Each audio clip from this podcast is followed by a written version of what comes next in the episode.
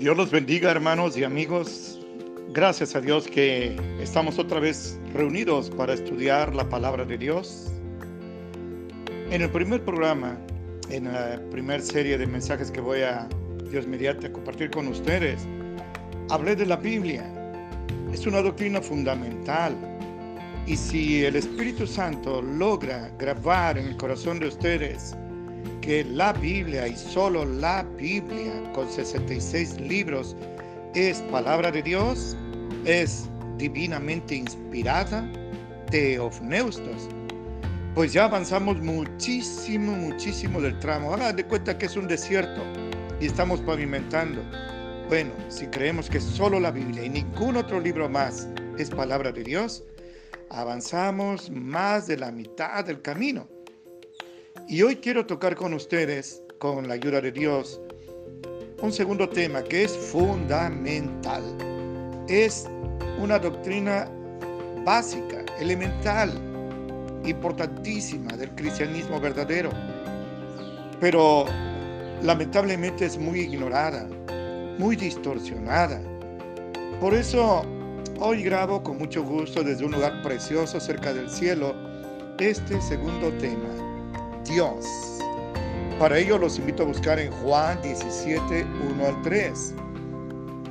A partir de Juan 13 encontramos una serie de acontecimientos y sermones que se dieron en una sola tardecita, allá en Jerusalén, en el aposento alto, donde Jesús prácticamente se despide de sus apóstoles y él establece la primera Santa Cena después de haber celebrado su última Pascua como judío. Y en los capítulos 13, repito, 14, 15, 16 y 17, encontramos los eventos de esa misma noche. Le comparto Juan 17, 1 al 3, donde así es escrito. Estas cosas habló Jesús y levantados los ojos al cielo dijo, Padre, la hora ha llegado glorifica a tu Hijo, para que también tu Hijo te glorifique a ti. Como le has dado la potestad de toda carne, para que dé vida eterna a todos los que le diste. Y escúchenme bien, hermanos y amigos, esta es la vida eterna. Que te conozcan a ti como el único Dios verdadero y a Jesucristo al cual has enviado. Amén. Mi compromiso con Dios y con ustedes es compartir la palabra tal como Él la dejó escrita. Y aquí el Señor Jesucristo define qué es la vida eterna. Ahí aparece en 17.3. Que te conozcan a ti como el único Dios verdadero. Hay muchos, hay miles que se autonombran dioses. Pero para los judíos y los cristianos, solo hay un Dios verdadero y ese es el Padre de nuestro Señor Jesucristo. Y dice, y también a Jesucristo, al cual has enviado. Si conocemos a Dios, tal como Él se reveló en la Biblia, y a Jesucristo, entonces, hermanos y amigos, tenemos la vida eterna. El, el apóstol Pablo nos dice cómo van les voy a compartir, ahora los invito a buscar Romanos 10, unos versículos. En el versículo 13, así está escrito. Todo aquel que invoque el nombre del Señor será salvo. Escuchen esta pregunta. ¿Cómo pues van a invocar a aquel en el cual no han creído? Claro, ¿Cómo van a invocar a alguien que ni saben que existe? ¿Y cómo creerán a aquel de quien no han oído? ¿Y cómo oirán sin haber quien les predique? ¿Cómo la gente se va a encomendar a Dios si no lo conoce? Pues a través de su palabra Él se reveló.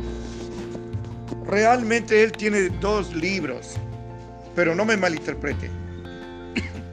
Uno es la Biblia Así se reveló él por escrito a través de sus santos profetas y apóstoles. Y el otro libro en el cual Dios se revela a la humanidad es, escúcheme bien, su creación. El apóstol Pablo, nuestro hermano amado, en Romanos 1 dice que las cosas secretas de Dios se hacen visibles a través de la creación.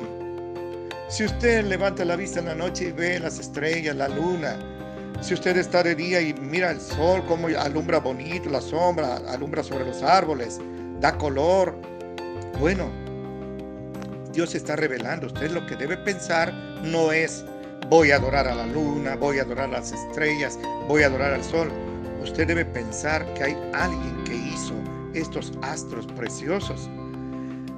La desgracia grande que provocó la idolatría y de ahí el homosexualismo, como está escrito en Romanos 1, es que los hombres adoraron a las criaturas en lugar de al Creador, el cual es bendito para siempre. Así que con esto en mente, vamos a ver a Dios. ¿Cómo, cómo es que Dios se nos da a conocer? Eh, en teología se dice así, Dios es trascendente, trascendente. ¿Qué quiere decir esta palabra? Quiere decir que Dios no se quedó en el cielo. Hizo un esfuerzo para tener comunión, compañerismo, contacto con su creación, especialmente la humanidad y Dios se hace trascendente y lo podemos conocer y lo podemos entender a través de sus atributos. ¿Cómo es que Él se muestra? Haga de cuenta que es un retrato hablado. No sé si sabe qué es esto de un retrato hablado. Pero, mire, así en un minuto. Eh, a veces alguien comete un delito y hay un testigo por ahí, no puro tomar fotos, pero se presenta una inspección de policía y ahí le dicen que lo describa, cómo son sus ojos, cómo su nariz, su cabello, su piel, etc. Eso hay un dibujante experto, lo transmite así en lápiz y, papel y ese es un retrato hablado. Bueno, Dios dejó un retrato hablado a través de su palabra y, ahí lo vamos a ver. Lo primero que entendemos de Dios y, y esto debe quedar firmemente arraigado en su corazón y que nadie lo mueva de allí lo primero que le digo es que Dios es espíritu. Dios es espíritu. Usted sabe que los espíritus son invisibles, son intangibles, no se pueden tocar, no tienen cuerpo, no tienen color, no tienen forma. Así es Dios. Hace dos mil años en un pueblito llamado Sicar, allá en Samaria, el Señor Jesucristo habló con una mujer que era la vergüenza del pueblo. era una ramera. Y el Señor le dijo en Juan 4:24, y así está escrito, lo siguiente. Dios es espíritu. Y los que le adoran en espíritu y en verdad, es necesario que lo adoren. Amén. Jesucristo sabe lo que dice. Él no es ignorante porque es Dios hecho carne. Él no es mentiroso porque Él es absolutamente santo. Y si Él dice que Dios es espíritu, hermano y hermana, amigo y amigo, no, discutamos con el Señor. Aceptemos que Dios es espíritu. Hay mucha gente, pululan los que dicen, yo vi a Dios, yo platiqué con Dios, Dios se me apareció. No les crean, no le crean. También hablan de Jesús, se me apareció, tenía el cabello largo, castaño, una túnica blanca. No le crean. Dios es espíritu. Y Jesucristo dijo a los judíos, hablando de la destrucción de Jerusalén, que no lo iban a volver a ver hasta el día en que digan, bendito el que viene en el nombre del Señor. Ese día, mi amigo y amiga, mi hermano y hermana, no ha llegado.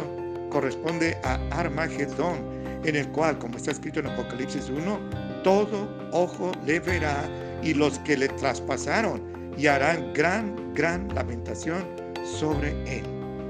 Mire usted, estoy apenas en el primer atributo y llevo ya casi 10 minutos. Yo creo que el tema de Dios nos va a llevar varios capítulos, varias sesiones sabatinas, si Dios lo permite. Pero hoy aquí tengo que hacer una pausita porque creo que el celular ya hasta ahí llegó. Haré una pausa, pero no se me retire porque voy a continuar en unos segundos.